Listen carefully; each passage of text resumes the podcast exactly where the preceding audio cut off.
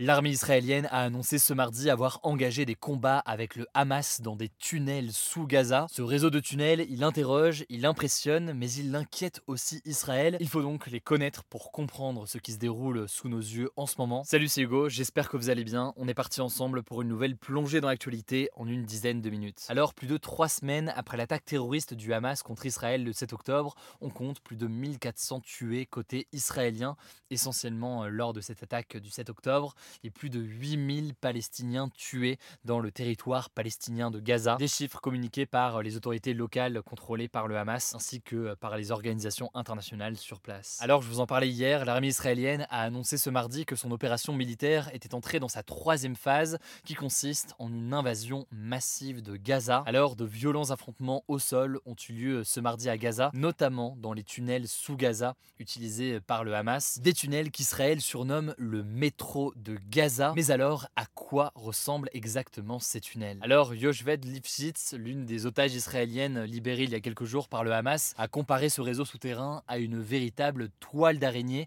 et a évoqué beaucoup, beaucoup de tunnels. Concrètement, sous la bande de Gaza, qui est un territoire donc de près de 360 km, se cachent près de 500 km de galeries, selon euh, le Hamas. Ces tunnels ne sont donc pas construits de façon linéaire en quelque sorte, ils sont vraiment en zigzag et le tout sur plusieurs niveaux. Certaines de ces galeries seraient même creusées jusqu'à 40 mètres sous terre. Dans ces tunnels, forcément, parfois il fait tout noir, parfois ils sont très étroits. il est donc très difficile de s'y repérer, surtout si on ne les connaît euh, pas bien. Selon euh, Daphné Richemont, qui est une spécialiste des conflits en milieu urbain et qui est interrogée euh, par RFI dans un lien que je vous mets en description, certains passages sont probablement assez larges pour laisser passer une moto, voire un camion, ce qui montre bien donc les différences selon les tunnels. Par ailleurs, d'après elle, ces tunnels sont une vraie base militaire, donc c'est pas simplement des tunnels, on y trouve plus largement des salles, des chambres, des ports, de l'électricité, autrement dit de quoi vivre sous terre pour le Hamas aujourd'hui. Mais alors à quoi servent ces tunnels et pourquoi est-ce qu'ils ont été euh, mis en place? Eh bien initialement ces premiers tunnels, ils ont été euh, créés dans les années 80, donc avant la création euh, du Hamas, et ce pour que à l'époque la Palestine fasse de la contrebande avec l'Égypte en important par exemple des cigarettes, des vêtements ou encore de la nourriture. En effet, à ce moment-là, et depuis euh, la fin de la guerre des six jours en 1967, eh bien c'est Israël qui contrôle la bande de Gaza. Et donc c'est une façon, eh bien, pour certains groupes, d'arriver tout de même à importer certains éléments directement de façon euh, souterraine. Alors rapidement, ce réseau de tunnels, il est récupéré par le Hamas, qui est donc fondé en 1987. Et en 2005, un an après euh, la victoire du Hamas aux élections palestiniennes, Israël retire ses troupes de la bande de Gaza suite à la seconde intifada. C'est à ce moment-là donc, après le retrait des troupes israéliennes, que ce réseau de tunnels va se développer et va être développé donc plus précisément par le Hamas. Alors aujourd'hui, ces tunnels sont particulièrement stratégiques pour le Hamas, notamment pour le passage d'hommes, de matériel, d'armes aussi évidemment via l'Égypte, mais aussi pour abriter des stocks et des centres de commandement. Par ailleurs, ces tunnels auraient aussi servi à l'attaque du 7 octobre, selon les premières informations. Et on sait par ailleurs que certains des civils pris en otage ont été ensuite donc cachés directement dans ces tunnels. Alors forcément, pour l'armée israélienne, c'est un défi important. En effet, le Hamas a l'avantage sur Israël dans ses souterrains, puisque eh bien, il est en situation de défenseur. Et vous en souvenez peut-être, parce qu'on en a déjà parlé par exemple dans le cas de la guerre en Ukraine, la position de défenseur est globalement plus favorable à une position d'attaquant. En effet, c'est plus facile de pouvoir préparer le terrain, et c'est encore plus le cas ici avec ce réseau de tunnels, puisque forcément le Hamas connaît sur le bout des doigts ce réseau, alors que Israël évidemment le connaît beaucoup moins. Alors pour mieux connaître tout de même ces tunnels, Israël tente de compter sur des technologies de surveillance, des technologies qui ont été beaucoup développées ces dernières années, notamment par satellite, mais cependant ça reste très difficile aujourd'hui et l'information est forcément limitée. L'une des difficultés notamment, c'est que certaines entrées sont parfois cachées dans des immeubles ou des sites civils, selon certaines sources. Et par exemple, en décembre dernier, l'Organisation des Nations Unies avait découvert un tunnel du Hamas creusé sous l'une de ses écoles. Plus largement, Israël accuse le Hamas de placer volontairement des civils près des cibles militaires. Le Hamas, de son côté, euh, dément et accuse Israël de chercher un prétexte à ces bombardements. Alors, même si l'armée israélienne a demandé euh, l'évacuation du nord de la bande de Gaza, eh bien des civils sont encore sur place et des frappes dans les tunnels pourraient conduire à la mort de nombreux civils palestiniens. La question du sort aussi de ces près de 230 otages israéliens et étrangers est aussi en suspens. En parallèle en tout cas à tout cela, les bombardements israéliens se poursuivent, faisant donc des milliers de morts et plongeant donc la population euh, palestinienne dans une situation humanitaire extrêmement critique. On va continuer évidemment à suivre l'évolution de la situation euh, dans les prochains jours. Je laisse la parole à Blanche pour les actualités euh, en bref et je reviens juste après. Merci Hugo et salut tout le monde. On commence avec cette actu. Shani Louk, une jeune femme kidnappée par le Hamas lors d'une rave party le 7 octobre, est décédée, a annoncé sa mère ce lundi. En fait, lors de l'attaque du Hamas, on la voyait sur plusieurs vidéos inconsciente et dénudée à l'arrière d'une camionnette conduite par des hommes armés qui semblaient célébrer sa capture. Elle avait été identifiée par ses parents grâce au tatouage qu'elle portait à la suite de sa disparition. Alors son corps n'a pas été retrouvé, mais selon France Info, un éclat d'os de son crâne a été retrouvé, lui, un os sans lequel il est impossible de vivre, ce qui confirme donc sa mort. 230 personnes sont toujours retenues en otage par le Hamas à Gaza, et d'ailleurs une dizaine de familles d'otages franco-israéliens sont arrivées en France ce mardi pour se faire entendre par la communauté internationale, mais aussi par le gouvernement français. On a également appris ce lundi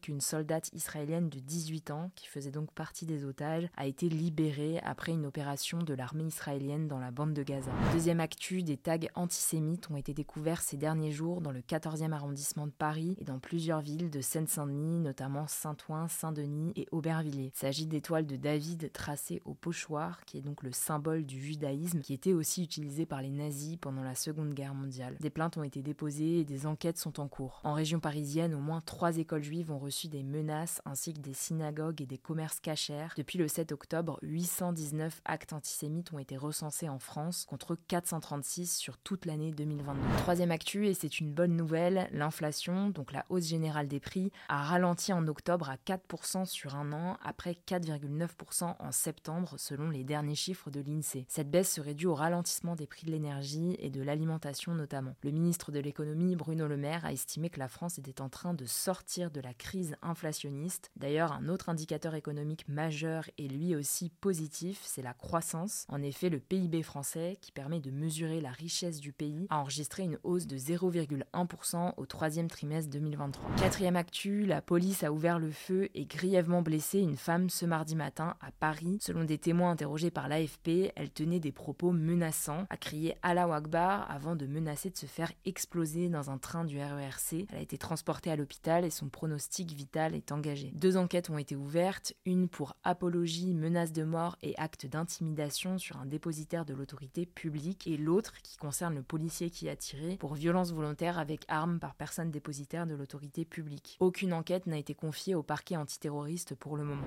Cinquième actu, le Sénat a voté ce lundi une proposition de loi qui vise à interdire l'écriture inclusive, donc une écriture qui a pour but d'établir l'égalité des genres dans la langue française. Cette loi prévoit de bannir cette pratique dans de nombreux documents officiels en français, comme les modes d'emploi, les contrats de travail ou encore les actes juridiques. Emmanuel Macron avait alerté ce lundi, au cours de l'inauguration de la Cité de la langue française, sa peur de voir, je cite, la langue française céder aux airs du temps. Alors la proposition de loi doit encore être débattue à l'Assemblée nationale avant son adoption définitive. Sixième actu, le président américain Joe Biden a signé ce lundi un texte de loi pour encadrer l'utilisation de l'intelligence artificielle par les entreprises aux États-Unis. Concrètement, il s'agit de contrôler le développement des projets basés sur l'IA qui peuvent potentiellement poser un risque de sécurité nationale, mais aussi d'identifier les produits issus de l'intelligence artificielle. De son côté, le Royaume-Uni lance ce mercredi la première conférence mondiale consacrée aux risques associés à l'intelligence artificielle. Une centaine de dirigeants, de chefs d'entreprise et d'experts plancheront sur les risques existentiels du développement de l'IA. On vous tiendra au courant là-dessus. Dernière actu, et c'est une bonne nouvelle, au Brésil, des scientifiques sont en train de développer un vaccin qui pourrait permettre de stopper l'addiction à la cocaïne. En fait, ce traitement déclenche une réponse immunitaire qui empêche la cocaïne et le crack d'atteindre le cerveau et vise à bloquer la sensation de plaisir que suscite la cocaïne. Alors le projet doit encore obtenir l'approbation des autorités pour que le vaccin soit commercialisé. En cas de réussite, il deviendrait le premier vaccin à traiter la dépendance à la cocaïne.